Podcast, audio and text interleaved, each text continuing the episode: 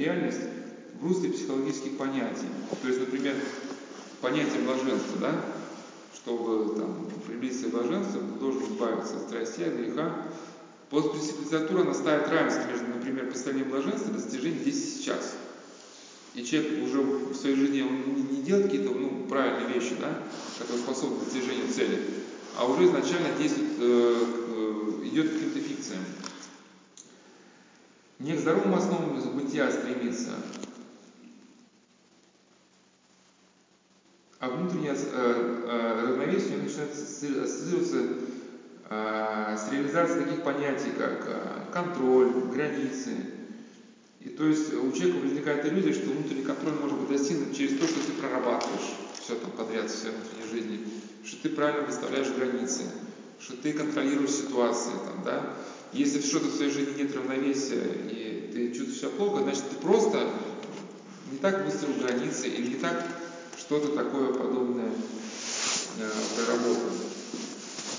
Одна из главных подмен, как я сказал, что человек подводит к его падшей непрерывной природе и говорят, что вот норма. Для христианина норма, это Евангелие, да? Что, как написал Игнатий Причинов, что в Евангелии изображен новый человек и все оттенки человека ветхого. Пост патриотической литературы не надо никуда идти, не надо читать, не надо тянуться, развиваться, карабкаться по склону и развиваться к стихам. Поэтому внутри есть такие образы, что, что как бы вот этот восточный сайт, от имени которого написана книга Сладе, говорит, что Господи, дай мне просто побыть, не требуя от меня остановления. Ну, то есть дай мне просто спокойствие достигнутого. А, как, а Господь от человека требует карабкаться по склону, да, что пробиваться к стихам. Ну, что карабкаться по склону? Что когда мы живем в своей текущей жизни, то есть мы не видим э, какой-то целесообразности, не видим плана вот этого бытия. Ну, это равно что вы в каких-то трущобах стоите, да, и тут хибаки. Но когда вы скрапнете на склон горы, вы увидите там планировку улиц, да, и вы поймете, значит, откуда и куда надо идти, чтобы вот ну, дойти. То есть, э, когда мы э, говорим, размышляем в здоровом ключе, и для нас, например, стоит речь о здоровом климате в семье, мы должны понимать, что, ну, как он там, здоровая атмосфера включает, да, что, что мы должны решить какие-то реальные проблемы, да, понять там детей, там, понять там родителей и прочее, прочее. В постперсидской литературе реальные проблемы, они словно замораживаются, и человеку предлагается решать все через какие-то умовые настройки. Цели движения становятся спорные термины, их психологический, ну и из психологического инструментария.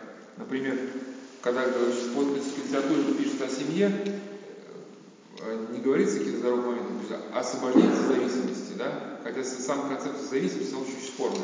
Сейчас не буду останавливаться, зависимость это зависимость человека от другого человека. Ну, почему это искусственный термин введен? Вот узники концлагерей, э, которые вот были вынуждены в камеры с уголовниками, если бы они были э, ну так вот, получается, нужно было как-то молиться в камере, где все там небольшие, да, там, натягаются. То есть каким-то образом не поддаться ритму окружающей среды, да. Вот. Но сейчас как современная концепция зависимости, предполагает, что есть там, э, там пьющий человек, который всех терроризирует, надо как бы от него а, отделиться. И вот в каком смысле, вот одна мама писала, причем, по всей видимости, христианка ли я не знаю, написала, что сейчас, когда я хожу, типа, ну, на группы созависимых, мне настолько интересно жить, что проблема сына, на, на у меня уже нет времени, ну, для созависимых, как они себя называют, характерно, что они полностью погружены в жизнь другого человека. Но Игнатий Мичин уже об этом писал, уже, что это гордость, да, что когда ты себя ставишь на место Господа Бога, пытаясь контролировать все в жизни там, другого человека. Вот. И тут э, маме это предложили ходить на курсы созависимых. И теперь, и дальше он пишет, как по копирку, те люди, которые пишут созависимость, они пишут вообще как ну, один в один, как, ну, как какого-то сектантского мировоззрения. И теперь моя жизнь наполнена, ну чем наполнена? Ценностями или смыслами какие-то вовсе нет. Прорабатыванием шагов. То есть, то есть мне нужно идти по шагам, прорабатывать их, и чтобы прорабатывать, у меня как бы не, не хватит жизни.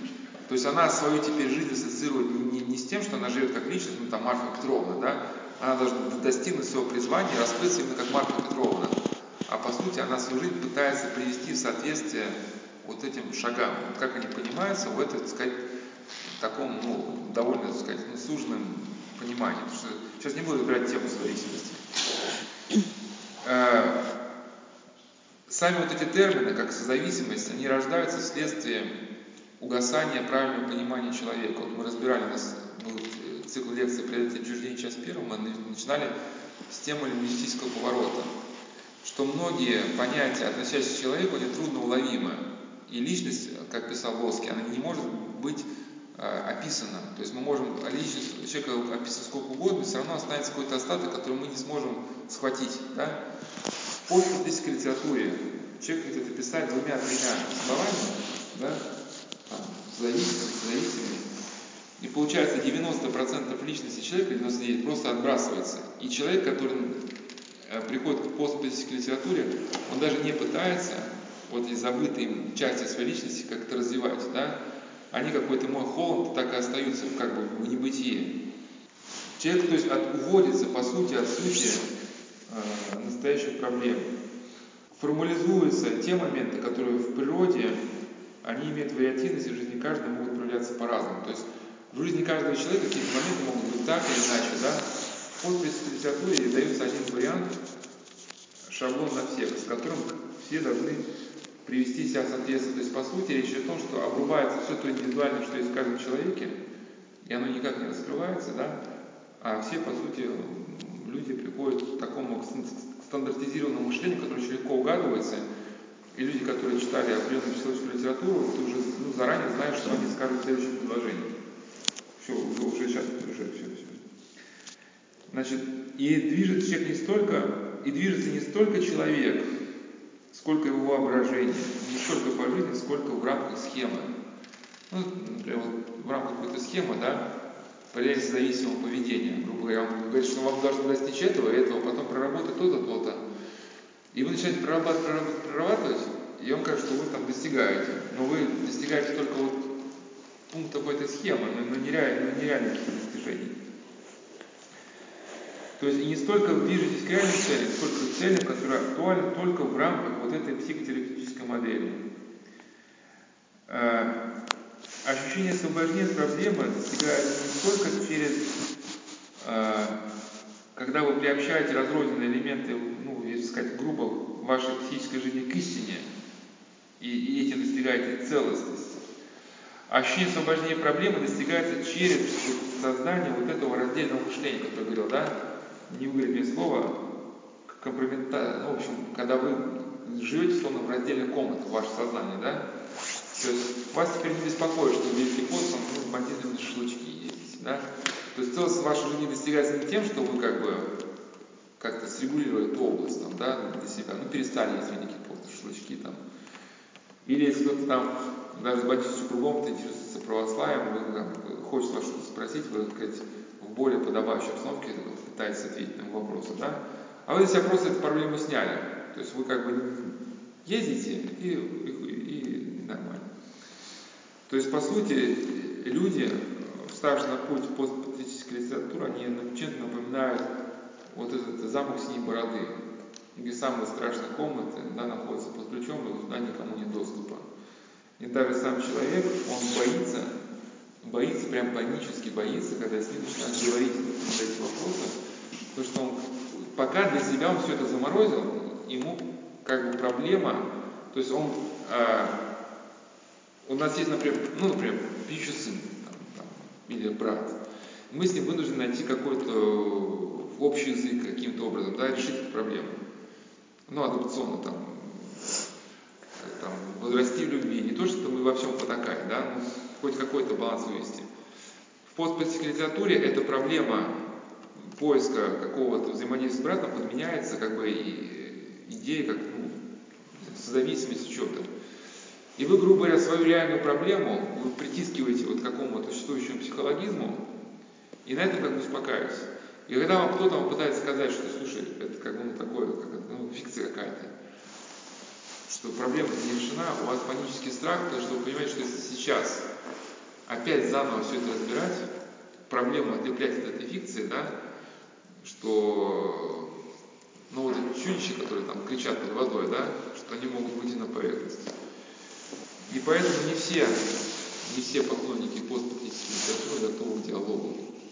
А для них, по сути, это вопрос жизни и смерти, потому что с годами их вот так сказать, замороженное состояние более и более сопротивляться, более и более будет приобретать такой туннельный характер, сектаноподобный, да, и по сути такая литература, как и сектантское мышление, она обрубая все индивидуальные характеристики, оставляет такие отдельные типовые чубачки, где все понятно, ну там два-три пункта, контроль, там, границы, еще чего-то. И если вы почитаете статьи, да, вот на этот счет, видите, как все просто.